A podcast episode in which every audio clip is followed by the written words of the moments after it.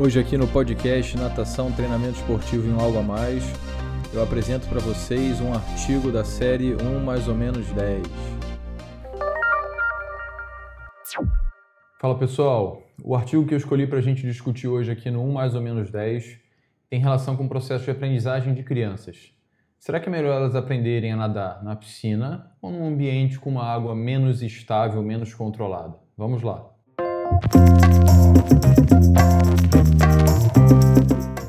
A gente sabe que a maior parte dos iniciantes aprende a nadar no que a gente chama de condição favorável para aprendizagem, que é a condição da piscina. Mas em alguns países é comum a gente ver essa iniciação em lagos, rios, lagoas e até em praias. Mas de qualquer maneira, mesmo nesses países, a prevalência da aprendizagem em piscina ainda é maior. A gente não pode negar que a piscina acaba sendo um ambiente controlado em todos os sentidos, em termos de profundidade, em termos de situação de risco. Então, aprender em piscina ainda é uma condição muito comum em diversos países. Há alguns países também, eu acho que isso aqui inclusive acontece aqui no Brasil, onde a aprendizagem da natação, essa iniciação acontece, por exemplo, em aulas de surf. Eu me lembro de um aluno na disciplina que eu ministro na UFRJ, que ele, a, a, disciplina é sobre planejamento do ensino da natação. O nome da disciplina é Aplicação Pedagógica da Natação. E a ideia que ele trouxe para a nossa discussão era que ele ensinasse a natação, ele fizesse uma programação para o ensino da natação e para o ensino do surf ao mesmo tempo. E eu achei aquilo muito bacana. E ele foi, e ele foi bem assertivo em dizer o seguinte: Poxa, Guilherme, eu não quero ensinar os nados formais. Eu quero ensinar componentes da natação, habilidades aquáticas da natação de uma maneira geral, que sejam interessantes para esse, esse meu aluno que faz surf, ele não morra afogado no mar. Então, é uma condição, então, onde os alunos aprendem a nadar no mar, eram alunos que não tinham experiência na piscina. E eu conheci há pouco tempo também um professor, que ele tem uma equipe de natação em águas abertas, e ele dava aula para as crianças, e as crianças também faziam essa adaptação, essa iniciação no mar.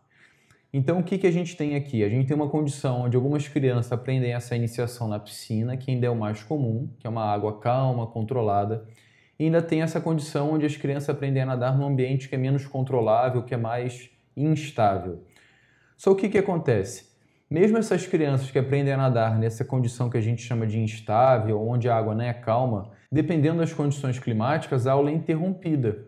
Ou seja, ele só tem aula de natação dele quando as condições desse ambiente outdoor são calmas e favoráveis, como se ele estivesse fazendo aula de natação praticamente numa piscina. É lógico que existem as outras adversidades, mesmo numa condição calma, mas de maneira geral ele não vivencia situações de risco e a gente entende por quê. Então, o grande problema que o artigo traz para a gente é justamente esse. As pessoas aprendem a nadar numa condição favorável, de controle, com poucos perigos, mas geralmente elas se afogam, elas passam por situações de risco de afogamento num ambiente que é diferente. Ou seja, se eu ensino X para o meu aluno e na hora de uma necessidade ele precisa de Y, ele não sabe fazer aquilo. E é justamente esse questionamento que o autor traz para gente. Agora imagina a seguinte situação, você coloca lá o seu filho numa aula de natação e você entende que ele adquiriu um conjunto de habilidades que vão permitir que ele tenha uma prática de lazer, né, uma prática outdoor, mais segura. E quando ele vai estar nesse ambiente de prática, seja no mar, seja num rio, a condição dele se afogar continua sendo muito grande e a gente não quer que isso aconteça. Por isso, ele considera que seria interessante que esses indivíduos, mesmo que aprendam numa piscina com ambiente controlado, eles tivessem momentos de experiências de aprendizagem também em águas abertas, para que eles tivessem contato com situações de água agitada, de ondas, de borrifos, de fria visibilidade ruim da água, bem como de condições climáticas adversas, como de vento, de chuva, de escuridão. Ou seja, você vai estar treinando, você vai estar ensinando seu aluno a real ideia da competência motor aquática. Tudo bem? Então ele traz que apesar dessa experimentação em águas abertas ser importante, a gente tem de uma maneira geral poucas experiências de ensino nessa condição e poucos estudos que mostram o quanto que essa aprendizagem feita na água, calma, que é a piscina, pode ser transferida para esse ambiente de prática em águas abertas e é por isso então que estudos dessa natureza devem ser feitos. O autor traz para a gente também alguns estudos que foram feitos com adultos, eu vou citar um deles aqui para vocês, onde eles compararam a velocidade de nado em três condições: piscina, mar com água calma e o mar com ondas, tá bom? Algumas ondas. Eles encontraram os seguintes resultados, ó. A velocidade da piscina para o mar calmo tende a piorar de 10 a 12%, isso com adultos. A velocidade do mar calmo para o mar com ondas tende a piorar de 30 a 57%. E ele também percebeu que aqueles nadadores com menor experiência, os menos eficientes, tendem a ter maior dificuldade também quando estão nadando no mar, que é um pouquinho mais agitado. Então, se para os adultos essa já é uma realidade, imagina o que poderia acontecer com as crianças por uma simples ondulação no mar. Vai parecer como se ela nem soubesse nadar. Dentro dessa ideia, então, eu trago uma reflexão para vocês. Imagina que a gente tem atletas de excelente desempenho da natação, do polo aquático e do nado artístico. Será que essa excelência de desempenho deles poderia se manifestar em diferentes condições de água? Então, será que aquele bom nadador vai ser também bom nadador em águas abertas? Será que aquilo tudo que a gente vê os atletas de polo aquático fazendo, ele conseguiria fazer numa condição onde a água fosse mais agitada, onde tivesse marolas e ondas? Possivelmente não. Outra coisa que me lembrei quando estava preparando essa apresentação para vocês é da época que eu era treinador. A gente tinha uma piscina sem raias, uma piscina de 25 metros, e a gente tinha ali cerca de, de 12 a 16, 18 atletas nadando na piscina e ficava aquela água batida, não tinha jeito. E alguns atletas reclamavam justamente disso. Pô, Tuxeiro, não tá dando para poder respirar, toda hora que eu vou respirar entra água na minha boca, a minha abraçada tá toda esquisita. Então aquela simples ondulação das pessoas nadando junto já causava um certo desconforto. Agora imagina se fosse uma situação real de perigo. Ali nenhum deles estava em situação de perigo, estavam treinando, conheciam aquele local, dominavam aquela situação. Agora imagina se associado a esse, a esse a essa situação houvesse o desconhecimento do local, fosse uma situação de medo, tudo isso podia tornar a experimentação ali muito negativa e possivelmente levaria a um afogamento. Apesar de ainda terem alguns estudos que comparam a velocidade do nadador nessas diferentes condições de ambiente de prática, não existem estudos que façam essa comparação em relação às outras habilidades aquáticas básicas, como a flutuação, o mergulho, o nado submerso, tudo bem? Então é por isso que o estudo dele é importante. Dentro desse estudo, então, o autor traz para a gente dois objetivos principais. O primeiro é explorar se existe diferença na habilidade e no desempenho de nado de crianças de 11 anos em águas que ele chama de calma e água com um ambiente que ele considerou instável, e também o quanto dessa transferência de uma condição de água calma pode ser trazida para um ambiente de prática de água instável. Participaram desse estudo 66 crianças com 11 anos de idade, já faziam aula de natação há três anos como parte do currículo escolar. A experiência delas com a natação não era muito grande, mas elas já tinham aí algumas aulas de natação como parte do próprio currículo. Eu vou passar para vocês agora os testes que essas crianças fizeram para poder avaliar essa habilidade aquática básica na piscina que a gente chamou de calma e na piscina lá instável, que ele, eu vou falar para vocês como é que eles fizeram essas marolas.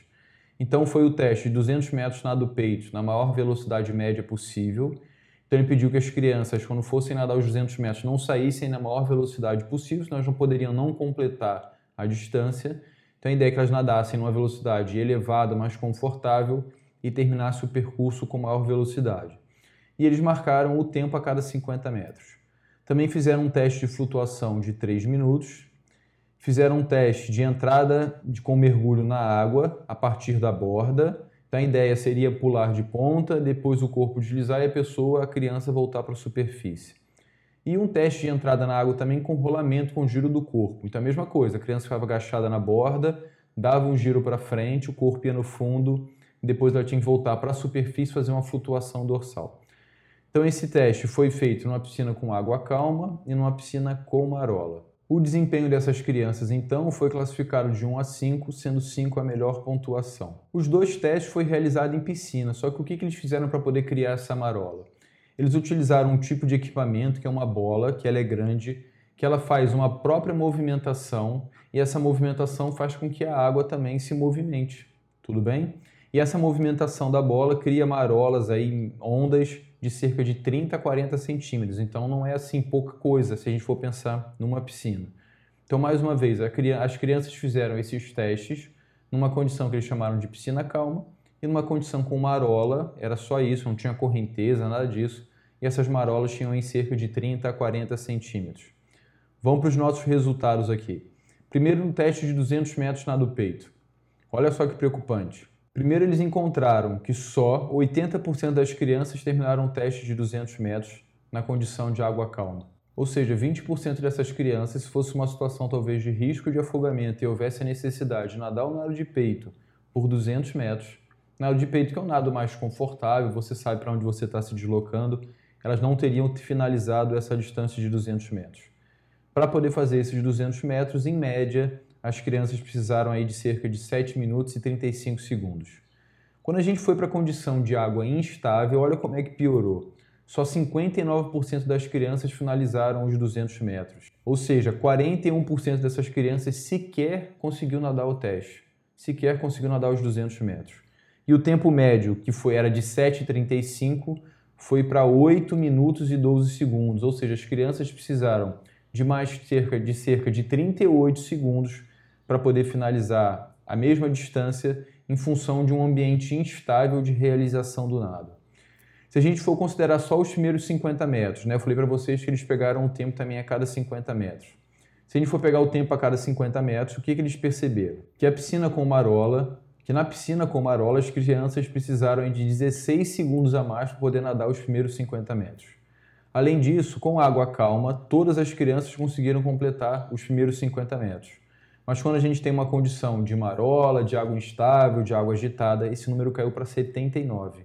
Ou seja, pessoal, 21% das crianças sequer conseguiu nadar 50 metros quando tinha marola na piscina. Quando a gente vai para o teste de flutuação, o desempenho foi aí 24% pior na condição instável com as marolas. E eles argumentam que isso pode se dever à dificuldade de controlar o corpo, né? do corpo ficar na horizontal, então o corpo ficava na diagonal, toda hora tinha que usar os braços, e isso levava a uma piora no desempenho. O tempo médio na piscina calma de flutuação foi de 2 minutos e 25 segundos, e o tempo médio na piscina com condição estável foi só de 57 segundos. O tempo médio não chegou a um minuto. Então, olha como é que é. o ambiente muda completamente a necessidade de manifestação motora. E é por isso que esse tipo de estudo é importante, porque ele mostra para a gente que a gente precisa ensinar além do básico nas nossas aulas de natação, se a gente quer garantir realmente a segurança dos nossos alunos numa prática que seja fora da piscina. No teste de entrada na água com mergulho, ele percebeu que na condição de água agitada, instável, o desempenho foi 16% pior.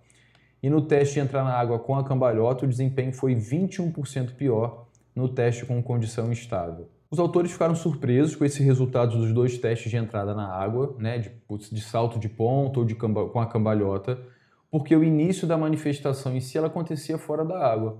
Então, independentemente da água ser calma ou ser agitada, a parte inicial, o voo, que eram critérios de avaliação, eram realizados fora da água, então, em princípio, isso não deveria ter nenhum tipo de influência. Então, qual é a argumentação que eles utilizam? Principalmente o fato de você fazer o teste numa piscina, que é uma condição instável, pode gerar certo tipo de insegurança e mesmo antes de você fazer, a criança está com medo e por isso que ela acaba fazendo mal. Ela não tem certeza do resultado porque ela nunca experimentou aquela situação isso gera um medo na criança e ela vem a ter um pior desempenho. Agora imagina, pessoal, se isso fosse uma situação real, que a criança está numa embarcação, num barco, alguma coisa assim, ela precisa saltar para poder se, se, distanciar.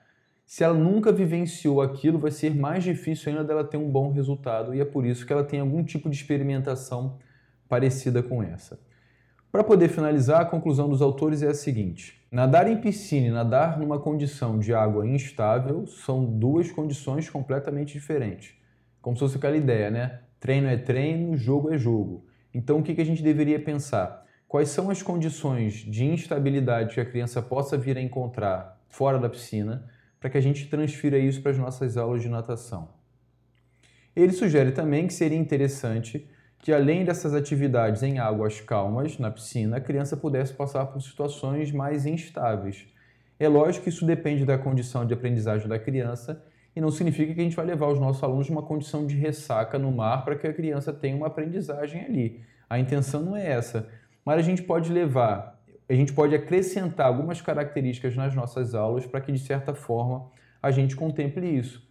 Como as crianças, por exemplo, ficarem sentadas na borda, batendo perna, e um colega tem que passar ali nadando, ficar batendo a mão na água, jogando água para cima, o colega passar ali com o controle da respiração. Atividades submersas também são muito importantes. A gente pensa muito nado na superfície, mas esquece os nados submersos. Dependendo da característica da piscina do tamanho da piscina, as crianças podem ficar andando, criando um tipo de correnteza e as outras têm que saber lidar com essa situação. Então, isso tudo traz para a gente, mais uma vez, a importância do planejamento. A gente tem que saber o que, que a gente vai ensinar para cada nível de aprendizagem para que esse estímulo seja adequado. Se a gente cobra pouco né, para aquele nível, o efeito pode não ser satisfatório. Se a gente cobra demais, também não vai ser satisfatório, porque as crianças mal vão conseguir fazer a atividade. Para poder fechar, pessoal, estou com um curso no meu site sobre o planejamento do ensino da adaptação ao meio aquático. Se você é professor de educação física ou estudante e trabalha com crianças no processo de iniciação, fica a indicação aí para vocês. Um abraço.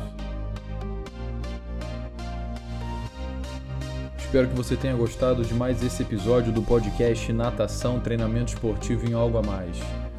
Se prepara aí que no próximo podcast eu vou trazer um pouquinho da minha história como treinador de natação como foi esse processo de preparação, de formação dos nadadores. Eu espero que você goste. Um abraço.